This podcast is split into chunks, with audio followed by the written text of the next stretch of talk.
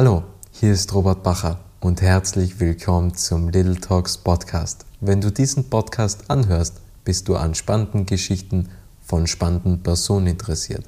Das ist auch der Grund, warum ich vor über einem Jahr diesen Podcast gestartet habe. Ich wollte von spannenden Persönlichkeiten lernen und erfahren, wie ihre Geschichte aussieht. Und jetzt geht's los. Herzlich willkommen zum Little Talks Podcast. Hier geht es um reale Geschichten von inspirierenden Persönlichkeiten.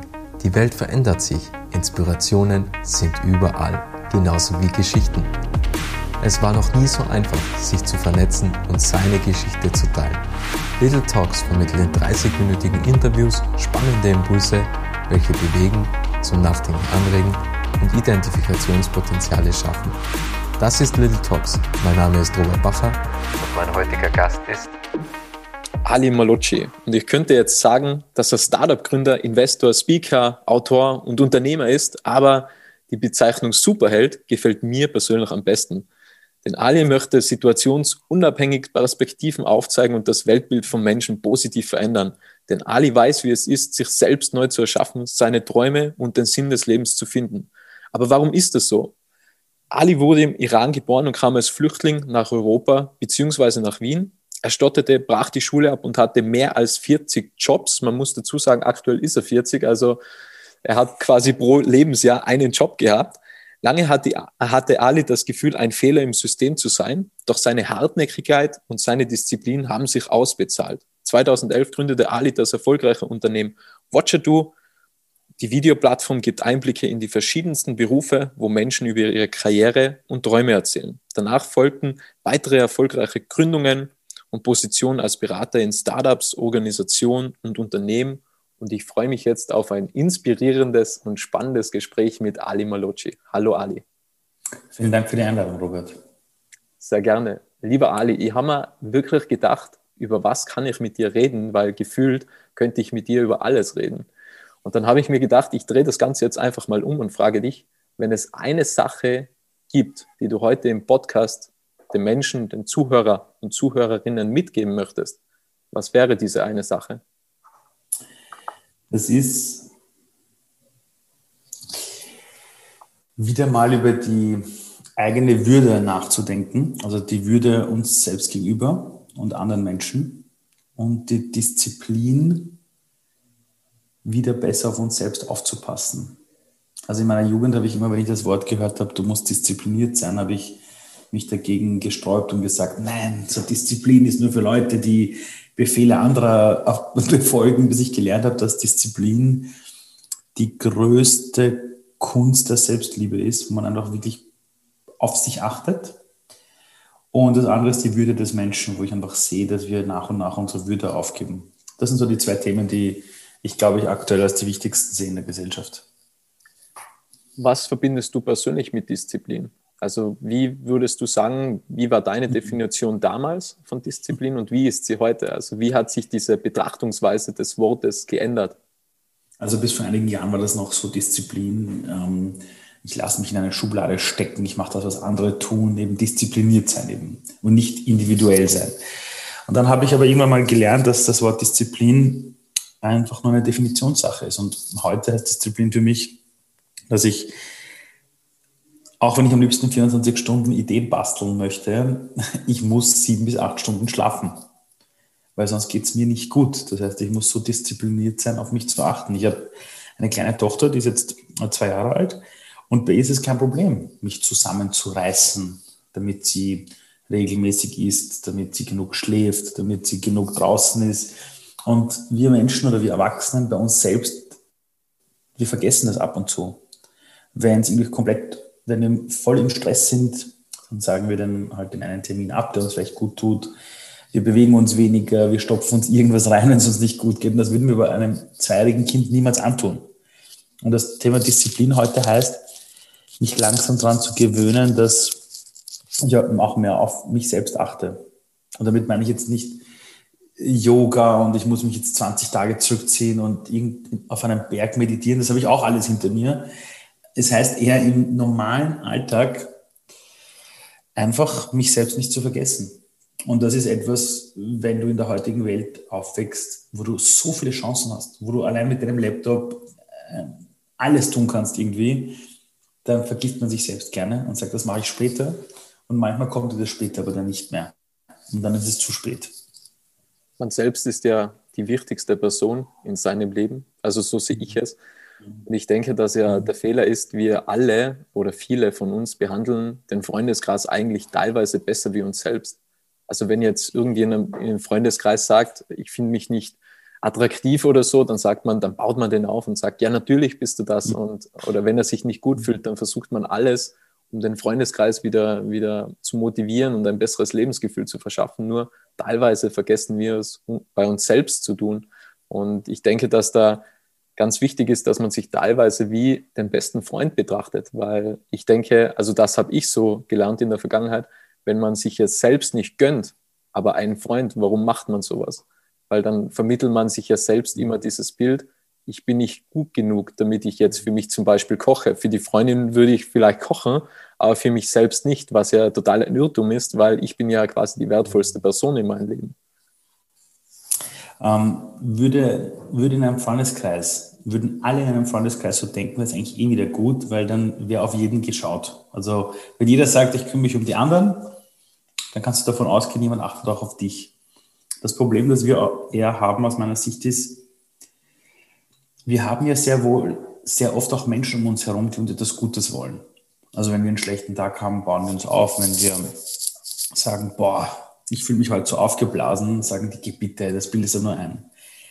Würden wir das annehmen, was andere Menschen in uns sehen, und zwar das, also auf positiver Sicht, dann wäre das Leben eigentlich ziemlich cool. Das Problem ist aus meiner Sicht wirklich, und ich erlebe es immer wieder, wenn eine Person für etwas lobst, für eine Sache, worin sie einfach wirklich gut ist, wo sie gerade eine tolle Leistung gebracht hat, dann wird das in unserer Gesellschaft sehr oft runtergespielt mit den Worten, ach, das, das ist ja nichts. Das ist ja mein Job, das muss ich ja machen. Anstatt einfach mal zu sagen, vielen Dank. ja, du hast recht. Das habe ich echt gut gemacht. Und das ist eher so diese Sache, die ich aktuell sehe, die ein bisschen problematisch ist, weil seit Corona, wo die Leute auch mehr zu Hause sind, wo man sich nicht echt sieht im Büro, wo man nicht diesen Austausch hat und auch automatisch davon aufgebaut wird, ähm, haben wir niemanden mehr, dem vielleicht zwischendurch mal auffällt, wenn man einen schlechten Tag, der uns dann mal ein bisschen aufbaut. Auch wenn wir es dann wieder schlecht reden, aber das fehlt ein bisschen.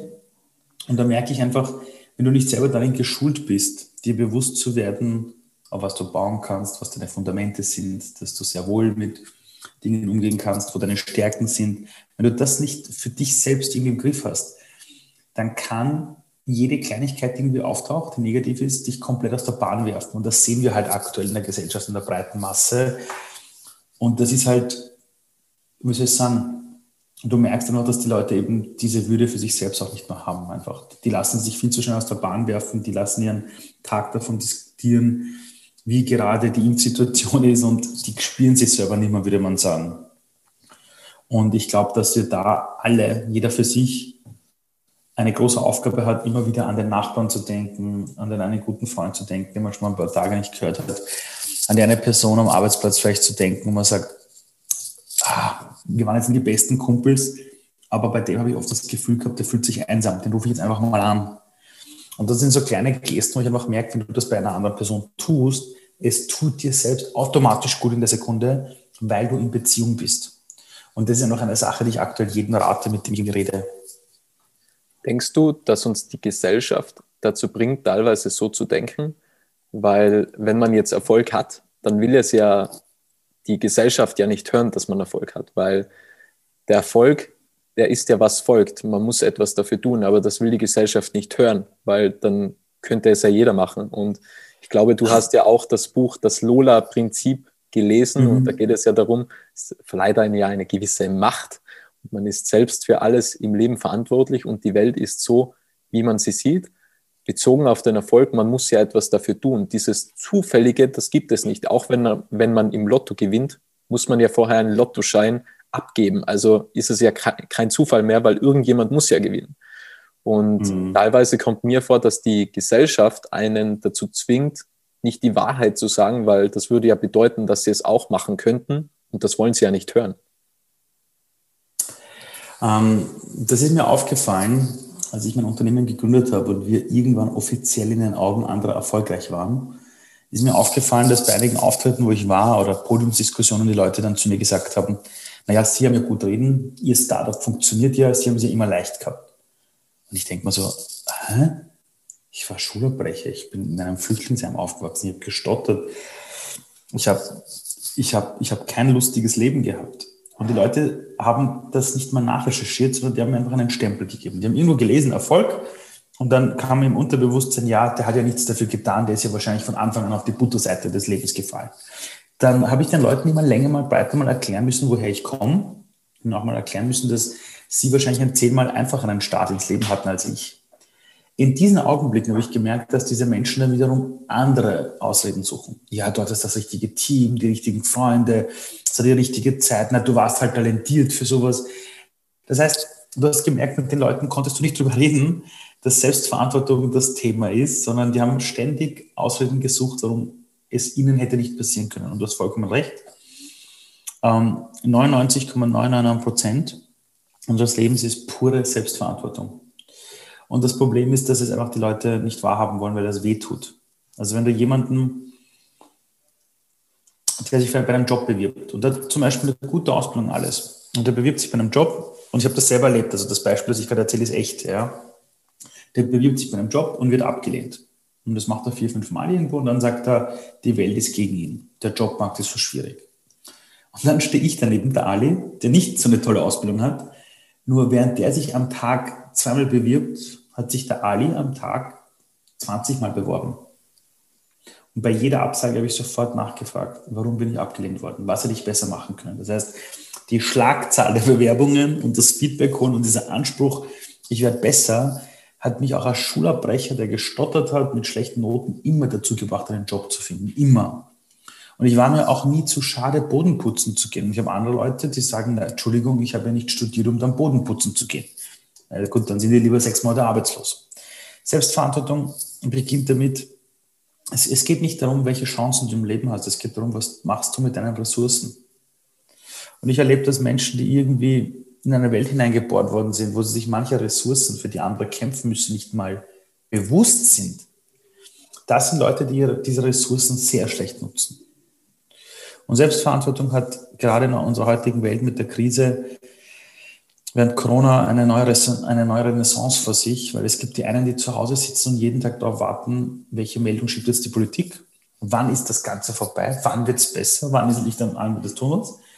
Und dann lassen sie sich aber auch enttäuschen, wenn plötzlich eine Verzögerung ist beim Impfen. Und dann gibt es andere, so wie ich und viele Leute in meinem Umkreis, die lassen sich von diesen äußeren Meldungen nicht ihren Tag versauen oder versüßen und sie planen ihr Leben auch nicht auf Basis dieser Dinge. Und das ist für mich schon der größte Verantwortungsschritt, dass du dir bewusst wirst, was kann ich denn verändern?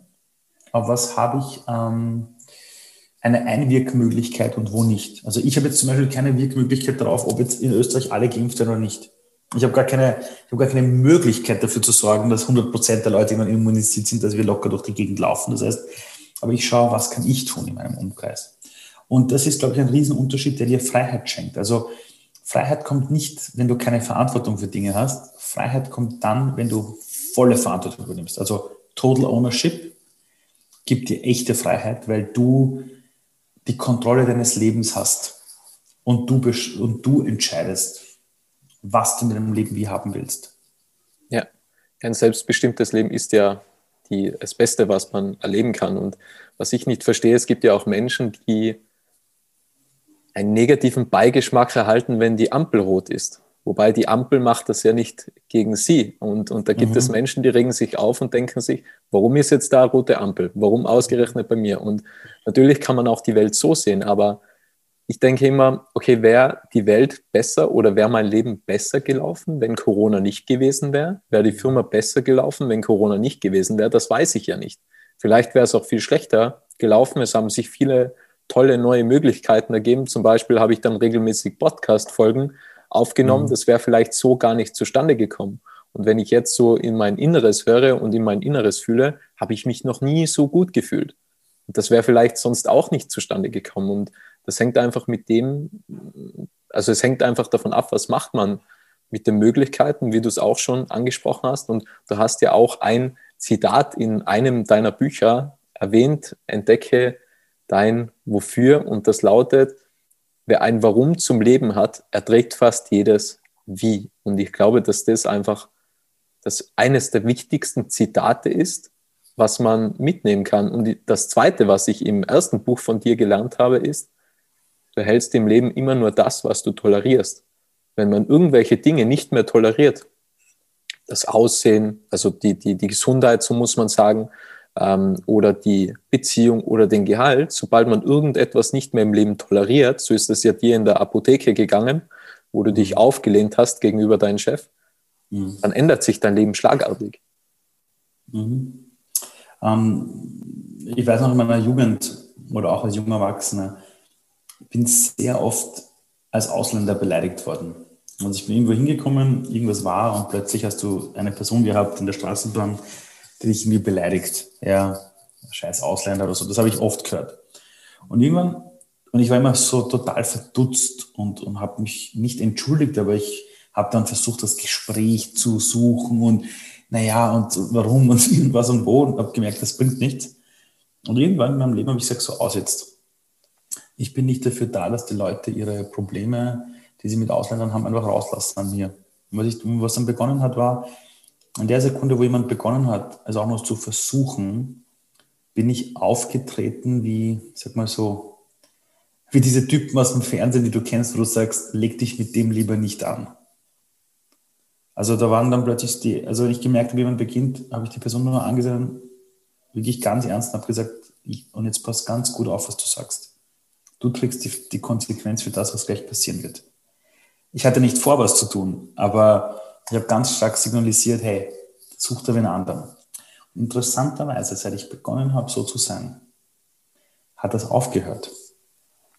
Einmal im Jahr, einmal in allen sechs Monaten irgendwo ein Alkoholisierter, der rumschreit, ja, aber mir passiert sowas nicht mehr. Also es hört sich komisch an, aber ich habe in meinem Umfeld auch nicht mehr Menschen, die herumjammern, weil sie wissen, in meiner Gegend brauchen wenn was Schlimmes passiert, wenn jemand stirbt, und das, ist, das sind ganz andere Dinge.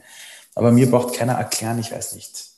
Sein Auto ist schon wieder zu lange in der Werkstatt. ja, denke ich mir, sei froh, dass du ein verdammtes Auto hast. Und es ist wirklich so im Leben. Das Leben passiert immer für uns.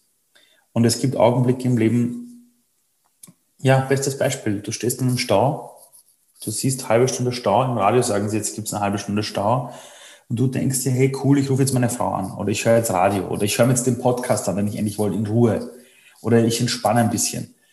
Und du blickst nach links und siehst, links im Auto sitzt jemand im selben Stau wie alle anderen, nur der flippt komplett aus. Der hupt, obwohl er weiß, da geht nichts weiter wegen am Hupen.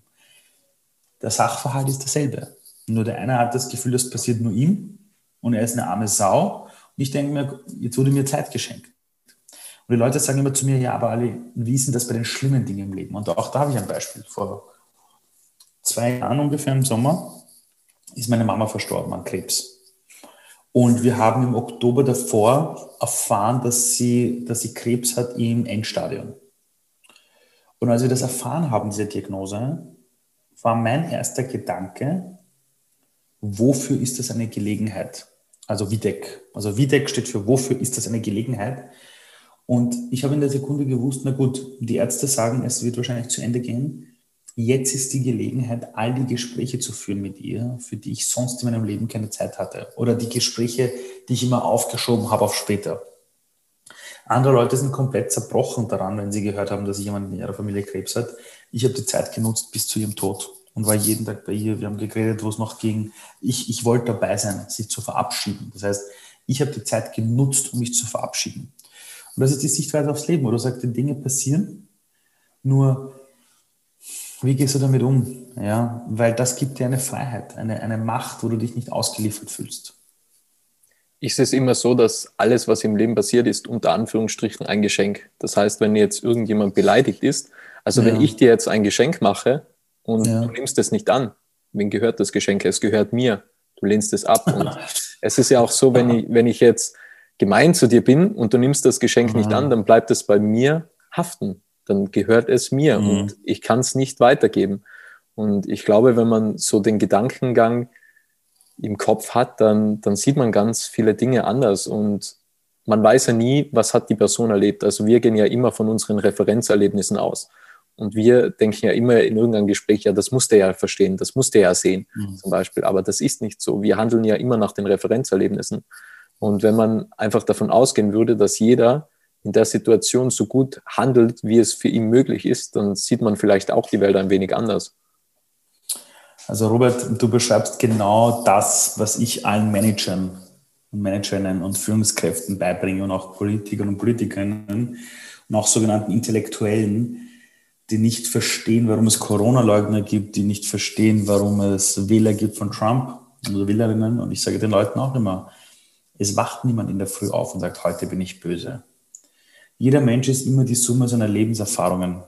Und wenn du in einem Umfeld bist, wo du für dich Dinge gelernt hast, und der logische Schluss ist dann zum Beispiel, dass Corona fake ist oder Donald Trump ist super, dann darf man den Menschen an sich nicht verurteilen. Weil es geht darum zu verstehen, wie kommt der Mensch zu dieser Sichtweise. Und meistens, wenn man dann den Dialog mit den Menschen sucht, und zwar nicht, indem man dann sagt, du liegst falsch, sondern indem man switcht in den Modus der echten Neugierde und versucht zu verstehen, wie die Leute so ticken. Nicht um sie zu verurteilen, sondern eben um zu verstehen. Also zuhören, um zu verstehen und nicht zuhören, um zu antworten. Wenn du das mal machst, dann merkst du sehr oft, okay, das ist zwar nicht deine Sichtweise, aber du würdest anstelle dieser Person wahrscheinlich genauso denken. Und das ist etwas, das hilft einem sehr. Und auch das Thema des Geschenks, das habe ich auch vor vielen Jahren gelernt, dass wenn jemand dich beleidigt, seinen Ärger, seine Wut über dich drüber stülpen möchte und du bewusst sagst, danke für das Geschenk oder so quasi, danke für das Geschenk, so quasi, aber behalt's dir, ja, dann es macht was mit den Leuten. Also wenn jemand seine Wut an dir rauslässt und du, und, und, und du bist dir dessen bewusst, aber du nimmst das nicht an, diese Wut, dann bleibt das bei dieser Person. Ja, also die Leute werden dann fast wahnsinnig, wenn sie das nicht an dir auslassen können. Nur da muss man halt, wie soll ich sagen, das benötigt Training. Das ist etwas, das muss man wochenlang trainieren, dass man sich bewusst ist, ich gehe in den Supermarkt, es ist Stress, der hinter mir schreit mich an. Und da muss mir bewusst sein, wenn der mich hinter, bei der Kasse, der hinter mir steht, anschreit, weil ich zu langsam bezahle und ich das annehme, dann gehe ich mit dieser Wut nach Hause und schreie wahrscheinlich meine Frau an. Und die kann nichts dafür. Die weiß nicht mehr, woher das kommt. Wenn ich aber diese Kette, diese Übertragungskette der Emotionen unterbreche, dann behält der Typ sich seine Wut und ich kann meinen Einkauf in Ruhe fortsetzen. Und das ist etwas, das kann man trainieren, das kann man üben, das kann man durch eigene kleine Achtsamkeitsübungen machen, indem man sich selber beobachtet, wie man redet, indem man sich beobachtet, wann ist meine Emotion gerade erhöht worden durch jemand anderen. Und je mehr man sich so beobachtet, umso mehr ist man in Zukunft auch davor gefeit, dass solche Dinge einem plötzlich den Tag ruinieren. Ja, also ich glaube, die Betrachtungsweise, was ich vor Corona gehabt habe, war ja auch komplett eine andere, weil so in, in der Corona-Zeit habe ich ja erst so gelernt, dass das Leben eigentlich immer ein Spaß ist. Und es ist ein einzig großer Spielplatz. Und wir haben es ja schon vorher angesprochen, die Welt ist so, wie man sich sieht und wie, oder wie man sie sieht. Und natürlich, wenn ich hingehe und Aufgaben sage, boah, das ist jetzt aber schwierig, ja, dann wird es schwierig sein. Wenn ich sage, es ist einfach, ja, dann wird es auch einfach sein. Und ich glaube, dass das einfach, also das Gesetz der Resonanz spielt da schon eine wesentliche Rolle im Leben, glaube ich. Also bei mir hat sich schon vieles verändert und ich weiß nicht, wie das bei dir war, ähm, wie sich dein Leben in dieser Hinsicht verändert hat. Die Sachen, über die wir beide gerade reden, das sind ja alles so Themen, wo Menschen sagen, oder wo viele sagen, ihr seid so Träumer und da gibt es auch das echte Leben da draußen. Und ich kann dir sagen, ich habe dieses sogenannte echte Leben, von dem die Leute reden, echt erlebt. Also ich habe Boden geputzt, ich habe Jobs gehabt, ich habe unter der Armutsgrenze gelebt, ich war arbeitslos. Ich hatte, weil ich Ausländer war, sind mir Zigaretten in die Hand ausgedrückt worden von Nazis. Ich habe wirklich echt Scheiße erlebt. Aber ich habe gerade, weil ich das alles erlebt habe und mir die Frage gestellt habe, warum gehen ab und zu Leute damit gut um und andere nicht, bin ich irgendwann durch ganz viel Persönlichkeitsentwicklungsthematiken genau auf das draufgekommen dass es wirklich die Sichtweise ist. Also das ist, das ist kein Hokuspokus oder so und das ist auch nicht so ein Shanti-Shanti äh. Das ist das, wie wir Menschen funktionieren. Gesetz, es, ist, es gibt Gesetze, die wir in der Physik so vielleicht jetzt nicht kennen, die wir in der Schule nicht lernen, aber das, was du alles gerade erwähnt hast, die Resonanz, die Sichtweise auf die Dinge, da beginnt zum Beispiel jetzt die Quantenphysik ein bisschen hinter die Kulissen zu blicken und ein bisschen zu verstehen, warum manche Dinge manchmal so sind und manchmal anders, äh, je nachdem, wie du drauf blickst. Und ich glaube, dass wir gerade in eine neue Ebene der, der, Bewusstseinsentwicklung kommen in der Gesellschaft. Und ich meine jetzt bewusst nicht nur die Persönlichkeitsentwicklung, wo wir kognitiv im Kopf äh, an unserer Persönlichkeit arbeiten, sondern wirklich auch eine Bewusstseinsebene, wo wir einfach auch ein bisschen merken, kann ich der Pilot sein von diesem Körper, in dem ich bin, oder kann ich auch in die Beobachterrolle gehen und gleichzeitig beides sein?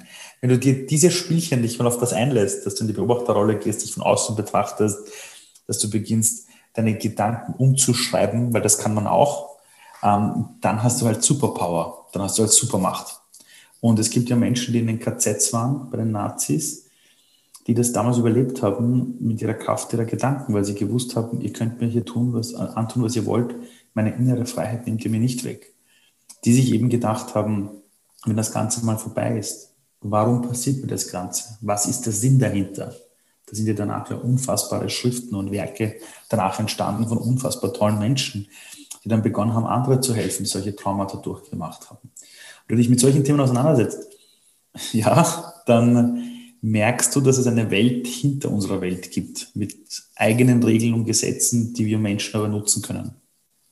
Also ich kann dazu zwei Dinge sagen, wenn es mal ein schlechter Tag ist. Auch ein schlechter Tag hat nur 24 Stunden. Mhm. Und das Zweite ist, wir alle haben ja irgendwie eine Aufgabe und darin steckt ja auch wieder das Wort Gabe. Wie du angesprochen hast, den Sinn zu entdecken, was was will mir das Leben jetzt gerade beibringen oder was kann ich aus dieser Situation ziehen. Wir nähern uns schon dem Ende. Also wir könnten ja noch gefühlt etliche Stunden weiterreden. Ähm, die Abschlussfrage ist, Ali, was möchtest du noch sagen? Ich möchte den Leuten sagen, im Zweifel sei immer nett. Also wenn du, wenn du bei irgendeinem Thema ein bisschen mit etwas herumhaderst, im Zweifel sei immer nett. Sei immer freundlich, sei immer nett.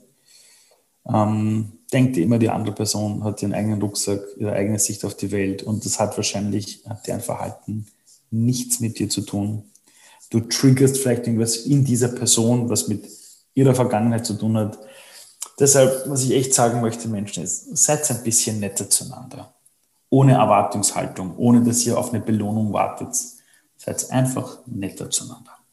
Die Belohnung kommt von selbst, denke Genauso ich. ist es. Genauso ist es. Es kommt irgendwann zurück. Und wenn man sich selbst die Erlaubnis gibt, nett zu sein, erteilt man auch anderen Menschen die Erlaubnis, nett zu sein und es kommt automatisch zurück. Und wenn man lächelt, lächeln andere zurück. Und das Leben ist ja auch so. Das Leben ist wie ein Spiegel. Das ist so cool, wenn man in den Spiegel hineinlächelt. Er lächelt zurück.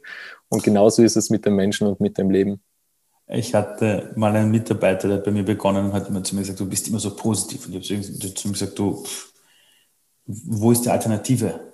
Ja, es passieren so schlimme Dinge, sage ich, das ist schon klar.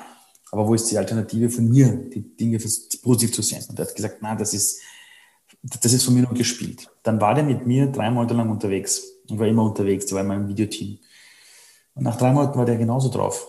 Und alle seine Freunde haben gesagt, du hast dich total verändert du siehst bei den Dingen, die auch schief laufen, immer das Positive und siehst die Kraft. Wie geht das? Und er hat dann selber erzählen müssen, er hat lernen müssen, dass es eine Entscheidung ist. Und das ist eine Entscheidung, die am Anfang, wenn du das nicht kennst, hört dich das so an nach positiver Psychologie und wir reden alles schön. Aber das hat wieder mit dem zu tun, was wir ganz am Anfang besprochen haben, die volle Verantwortung zu übernehmen. Entscheidung bedeutet Scheidung. Man genau. gibt etwas weg, oder Entschluss. Man schließt mit etwas ab und das ist, genau so ist sehr, sehr wichtig und sehr, sehr wertvoll. Lieber Ali, es war ein unglaublich tolles, spannendes und inspirierendes Gespräch. Vielen, vielen Dank für deine Zeit danke und den dir, wertvollen Inhalt und danke an alle, die da draußen zugehört haben. Dankeschön. Ich habe es sehr genossen. Danke vielmals. Schön, dass du den Podcast bis zum Ende angehört hast. Wenn dir diese Folge gefallen hat, kannst du den Podcast gerne abonnieren.